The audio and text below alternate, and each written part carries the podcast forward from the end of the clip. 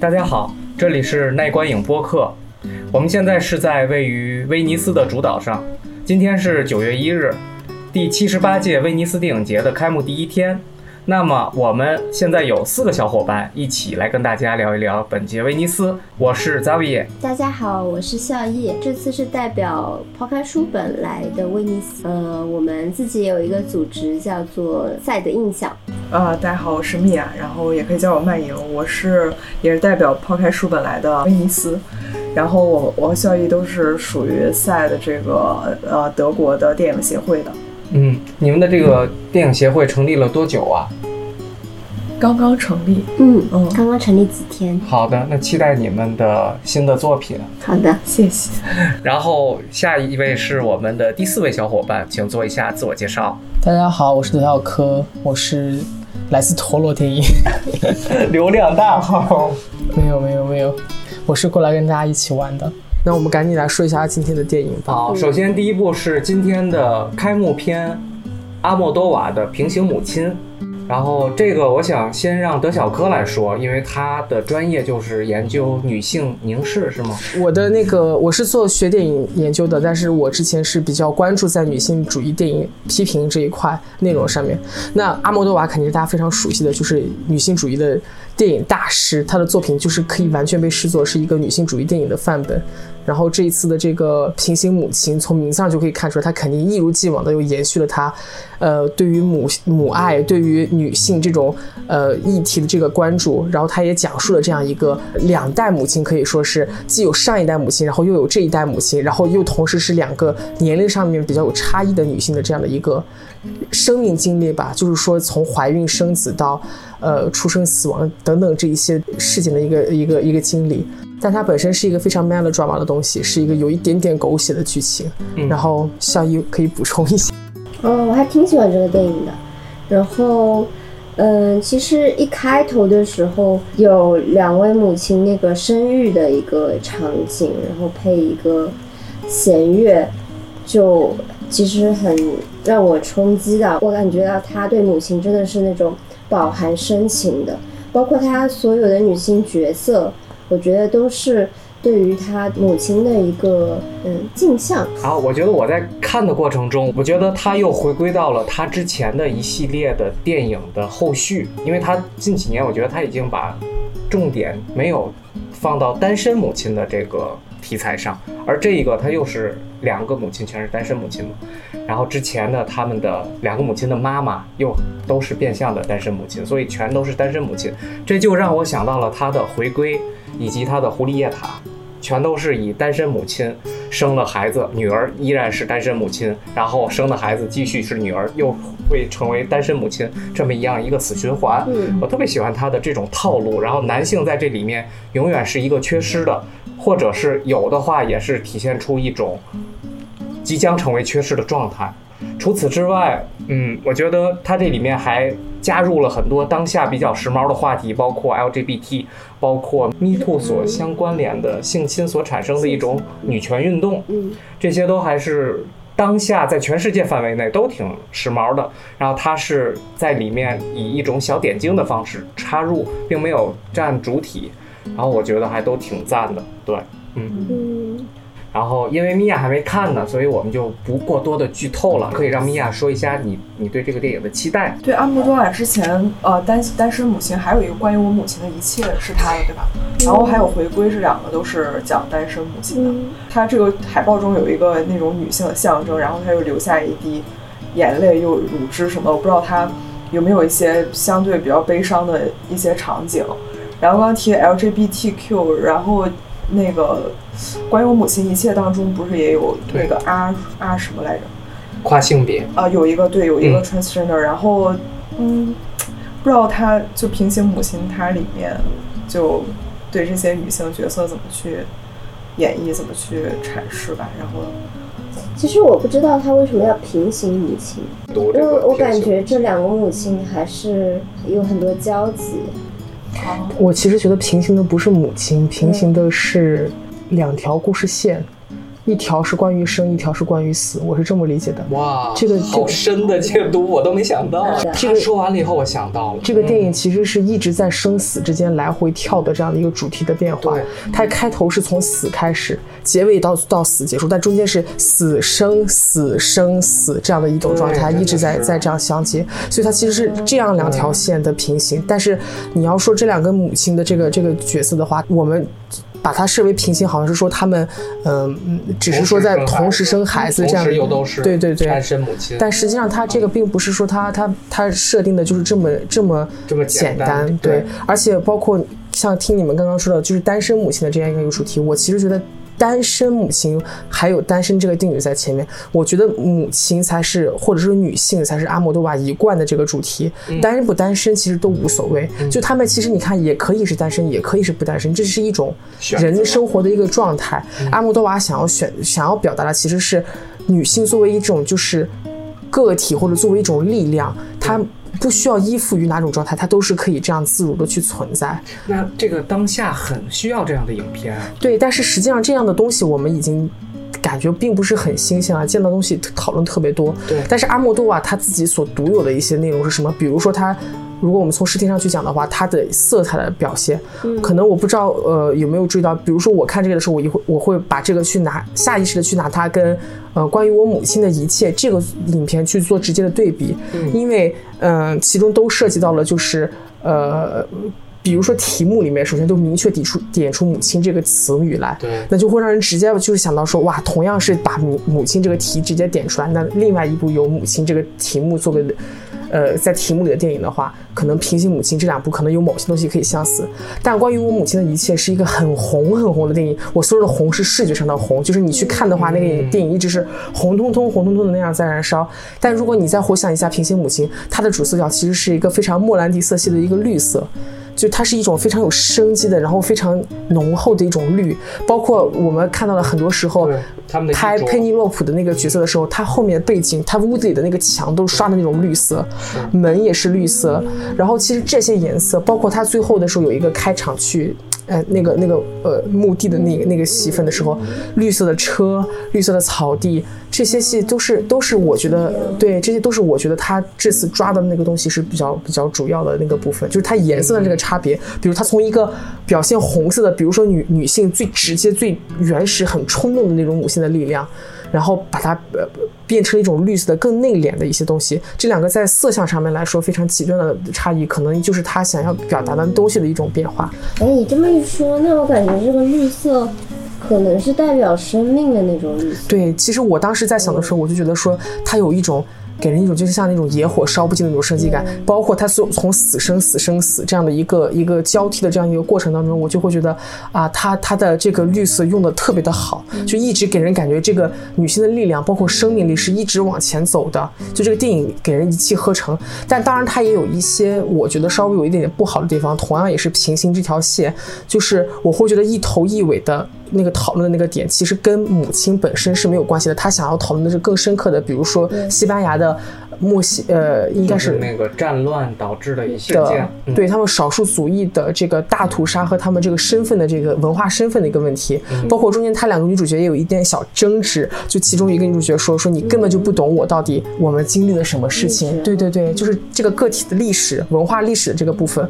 我觉得其实这两条线的关系，它没有处理的特别的好，有点分得开。另外一个点让我更觉得站不住的是，它最后结尾打出的那个字幕，那那一段话，它引用的那段话，什么历史是不能够就是让他闭嘴的，历史是会表达他自己的，就让我觉得这个电影已经完全超越了，就是他他好像更多想讨论的是政治文化身份的那一个侧面了。是的。所以我觉得，其实前面包括讨论两个母亲，其实也是有点隐喻这个关于历史的事情。那你不那觉你得死有些脱节吗？就是一开始是这么的小，后面又这么的大，但他不是我但他看那个历史，他一开始就有就有提到，他从其实对是，从是头从贯开穿始，贯穿到对尾。但是只是说这两条线在中间，比如说嗯 motherhood 这条线和他那个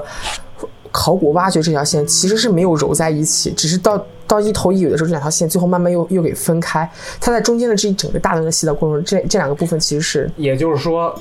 抛开那个考古的一头一尾，这个剧情还是成立的。是成立的，但是他加了这条线之后，他让这个故事的维度更多了，多了一层但更是多的维度。你觉得它的这个维度两个结合的不太好？对，就这两个维度，可能是我觉得他想要设定的这个嗯平行对所我其在。实也有这个感，一个小的家庭和一个大的宏大的历史，它的它的这种结合方式，我觉得我还是不太能够。没有，我其实觉得他这个里面他有自己的一段台词，把这句话说的很明白了。因为一开始的时候，他想去讲为什么要去挖这个墓，人家也有问他说这是你们家自己家的一个十几个人的墓，为什么我们要动用这个 foundation，用这个基金会去挖？女主角亚尼斯她就已经说出来了，说。这个个体的历史就是人类的历史。到最后让我们去抓这个电影的主题的时候，我们会觉得两头都有，是一种什么更更女性的一种东西，然后另外一头就会又又觉得，嗯，不太沾这个题。然后今天还有一个短片集，这里面有两部华语作品，其中一个华语作品叫做《头绳、鸡蛋、作业本》，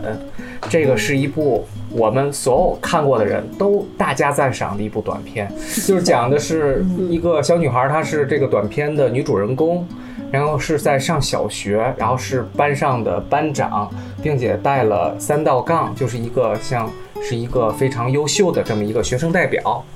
但是。一下子剧情一转，就发现他在家里目睹了他们家里父亲对于母亲施加的一个家暴，然后在他面前的一个呈现。紧接着剧情又转到了在学校里，然后是一个，呃，应该是成绩不太好的男同学去抢了他的头绳，然后他去追这个男生，然后到厕所里他轻轻的一推这个男生，那个男生就倒地不起。这时候他突然就觉得不知道发生了什么。这时候他又感觉这个场景似曾相识，就很像是他爸爸把他妈妈打倒的那个场景。这时候观众在看到这个场景的时候，其实不知道发生了什么。头绳、鸡蛋和作业本是三个元素，对元素对嗯是按顺序贯穿的，在整个故事里面。是的，先说一下你们第一第一眼看到这个题目的时候，你们想的是什么情况？可能会觉得就是比较直接的就会想到这是一个小孩儿，关于小孩儿的一个一个故事。对，在看这个电影之前，我还看了一下内容介绍，然后他写的是头绳通过鸡蛋穿起了整部剧情，然后我就觉得看不懂这个剧情介绍啊。嗯，你这样说我也听不懂，我没有对看到啊这。，他那个英语介绍的，我觉得就很不太不太明白是什么意思。然后后来我就对，然后就准备看这个影片，然后我觉得真的很有冲击力。这个对影你，片你觉得是什么让你觉得特别有冲击？嗯就是像刚刚德小科说的是，整个是一个家庭暴力的呈现。然后这个家庭暴力的呈现让我有一种去年看《新秩序》的那种毛骨悚然的感觉。那你觉得它好在哪里呢？它好在很真实，而且它的这种冲击力特别的强，就是瞬间的爆发力。它总是，呃，两层家庭暴力都是瞬间的爆发力，能够震惊当场，给观众一个超级大的冲击感，对，猝不及防对感。，我我特别喜欢是它的镜头，它是对那个镜头摇晃的，嗯，嗯，对，我我觉得那个我喜欢的视听语言是，我觉得这个导演作为一个零零后的新导演，嗯罗润。啊对，他是零零后对，罗润肖的新导新导演相当的天，呐，就是想夸奖一下这位这位新呃年轻的新导演，我觉得他非常的有想法，就是在这个整个观影过程中，我有搞好几次感觉到神来之笔，就是他嗯有有在。某个镜头上，他有想过怎么样去设计，比如说，比如说一开始的那个拿作业本的那个东西时候，他用窗户把两个人可以中间分开的时候，我就会觉得这就是已经有有镜头语言意识了。两个小两个小学生，一个正面朝我们，一个背面朝我们，然后中间把他们给分开，我又没注意到，他们这样去，就是以这样的形式去去面对镜头的时候，我们就能感觉到这两个小孩之间他们的那个身份的差异，一个嗯是向面向我们的，一个是背向我们的，他们的故事也是层次是有不同的。而往后再看的时候，第一场家庭暴力的戏份，包括后面所有的这种家庭暴力的戏份，你会发现这个导演用的一个常用的手法是什么？他会把摄像机架在门外面，然后对一打开那个纵深的空间对，这样的好处是会让你感觉非常的压抑，因为你看到那个时候，你会感觉人在远景，对人在中远景之后，然后对前面还有一个门框，把人物和角色都框在那个地方，你会觉得他逃不出去。总共这个短片才十几分钟，已经有接近有我们可以想得出来的，就已经有四个镜头是以这样的一个构图的方式，用纵深的空间，用这样的方式去组织了。然后我就会觉得这个就是他想要用的一个非常鲜明的一个一个可能是它的组织电影的一个语法的一个。然后再一个神来之笔就在于它其中有一个有点超现实的一个转场，哇，那个做的特别的绝。呃，里面去以后那个长镜头，嗯是一个。调度非常好的，在一个空狭小空间里面一个调一个长镜头，他一直在里面这样跟着那个小女孩走，哦对一直在是的看这个环境里的废墟。嗯结果他走到某一个那个地方的时候，你会发现他往回一倒，哎，母亲就是出现在了那个那个那个里面了。然后整个接的特别好。对，就是那个转场转的，就是非常的神。就他这样退回来以后，那个空间就已经接到了真实的那个家里面了对。他其实这个地方想的说的就是，他之前和现在在的其实是同一个空间，但他之前在的那个废墟是他心里外化的一个空间。他嗯觉得这就是学电影的人看到同一个镜头。我看到这个镜头，你知道我想的是什么？我想他们家是不是被强拆了？没有然后整个家就成废墟了。 这就是学不同的人看到的同一个镜头所产生的联想，哎也对，是完全我是不在一样。想，就是过去还是现在？我就觉得从技术上、从完成上、从想法上，这个导演做的都非常的好，所以我就很喜欢这个短片。我觉得作为这样的一个体量来说，相当的成功。就是威尼斯电影节它有策划一个线上影展，对这个片子在他的那个哦 program 里它面，是里面的一些短片都是可以免费观看，然后其他的一些就非主竞赛的电影，也有一些是可以在线观看，然后不同的电影是有不同的上映时间。好，那也就是说，如果是非意大利的观众，通过翻墙也是可以看到这部短片的，可对以不的对？翻到意大利就可以 看。好好，那大家那强烈推荐大家要看一下这部叫做《头绳鸡蛋作业本》的短片。最后，最后咱们再说一下今天的第三部主竞赛影片，哎，第二部吧，第二部第二主部竞赛主影竞赛片，啊、犬之力》。然后，《犬之力》是由新西兰导演简·坎皮恩的最新作品，距离他上一部获得戛纳金棕榈的《钢琴课》已经过了二十七年。距离他上一部作品也已经过了28年十二年。对第上一部作品，上一部作品是什么？二零零九年的那个叫什么名字来着？明亮的星吗？对，哦，已经过了十二年。对啊，这个这个女导演的就是没有很高的产量，对，没有很高产。对。然后这部片这部电影是一部西部片，然后是由卷福和克里斯汀·邓斯特、蜘蛛侠女郎两个人共同出演的。嗯，然后问了一下周围，看完了以后没有给给出很好的评价。当时我们看完了以后，那个场上大家还喝了一下倒彩，有是吗吗？？我们没有哎，有我们还鼓掌啊，我们没有。我我我周围也都是在鼓掌，喝到彩的好像没有。我我我不知道你坐哪我个区觉的，得无所可谓。能是你你自 己你自己觉得在喝喝到是吗？不准我觉确得。它不是很差，我觉得还挺好看的。 这个西部片的大概内容是讲的一对农场上的两兄弟，然后其中的弟弟娶了一个新婚的妻子，然后以及他的妻子有一个儿子，然后这么一个新的关系成立以后呢，这个哥哥看着他们这个新家庭很不顺眼，处处的去折磨这个他的弟妹和他的儿子，这么一个故事。嗯，对。然后的话，嗯，你们可以轮流的去说一下你们的感受，好坏分别是什么？谁想说先说都可以。肖乙先说吧，肖乙觉得拍的不错。对，我觉得可看度很高啊，因为我很喜我很喜欢看卷福，而且他在《犬之力》里面那个口音完全就是西部口音，我震惊了，我就感觉好像换了一个人格一样。嗯，就通常就听他彬彬有礼，不是彬彬有礼，就是在那个呃福尔摩斯，就是他扮演福尔摩斯就是一口伦敦腔，对，和现在在《犬之力》里面西部腔的反差很大。嗯，有没有发现克里斯汀·邓斯特老了？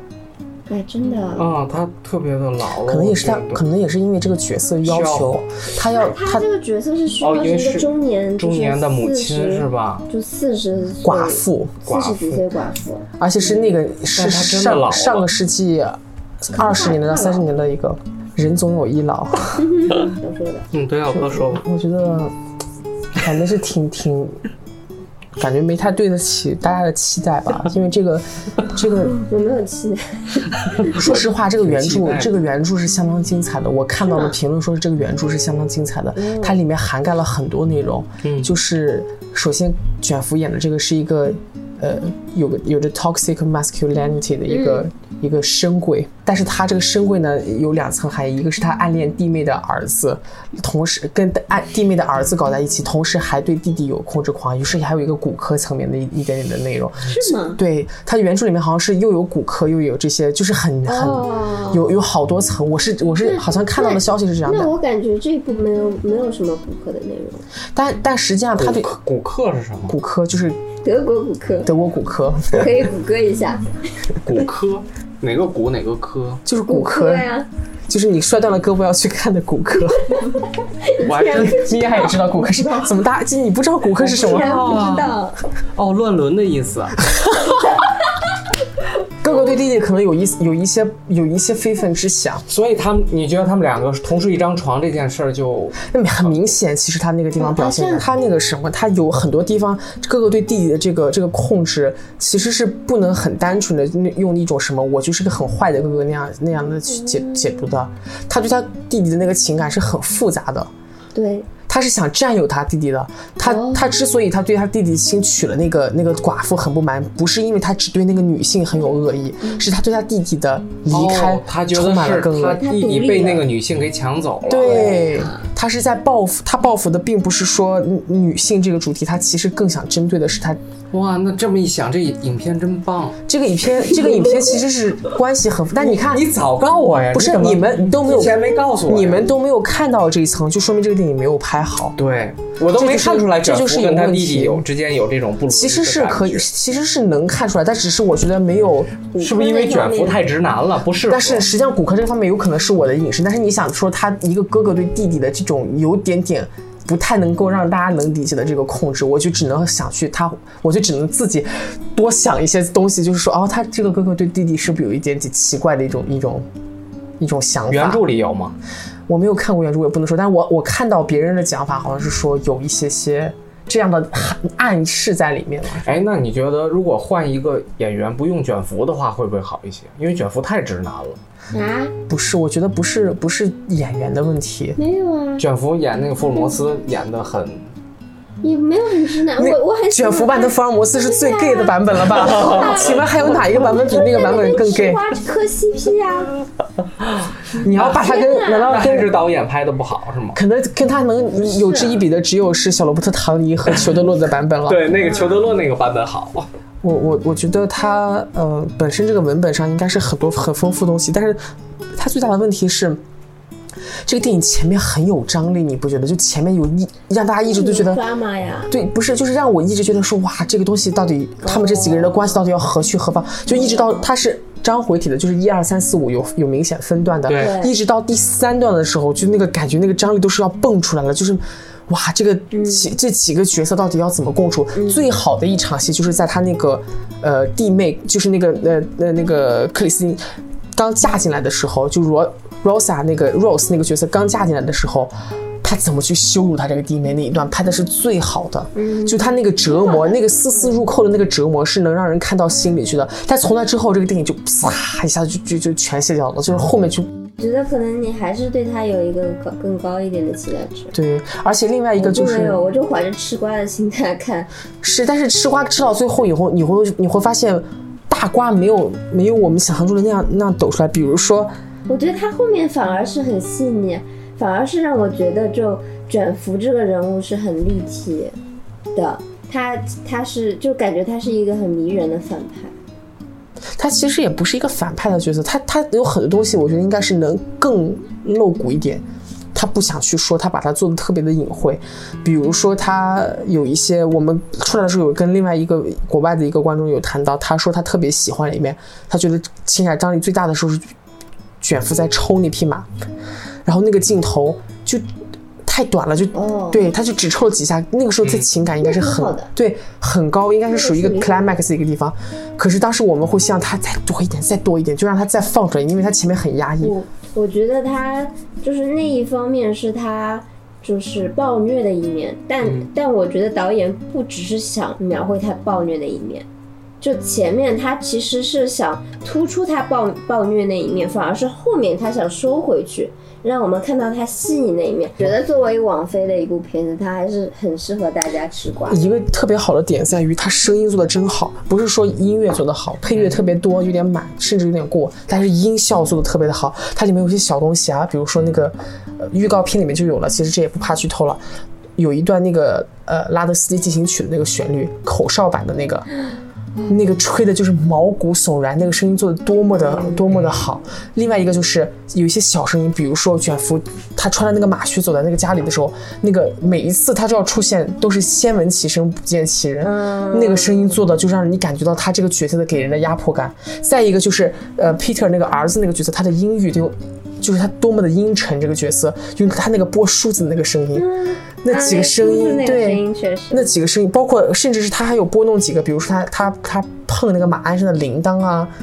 呃，就越是这种环境中的小声音，你们会发现这个电影里面把它放的特别的大，就这些把它放大的小声音细节，让这个东西他嗯就是想突出，让我们注所意以到就能那些看到细这节个导演的功力，有时候都是在这些细微上。就是他这些东西，他这些小东西做的特别好，但是我就觉得他如果上 Netflix 的话，我觉得大家不一定可能会哦听到这对个，呀我会觉得有点可惜。是他上 Netflix 的话就，可能因为大家音量不会开那么大，是对吧，所以我会希望说，如果这个这部片将上 Netflix 的时候，大家看这个片子的时候，可以着重去就是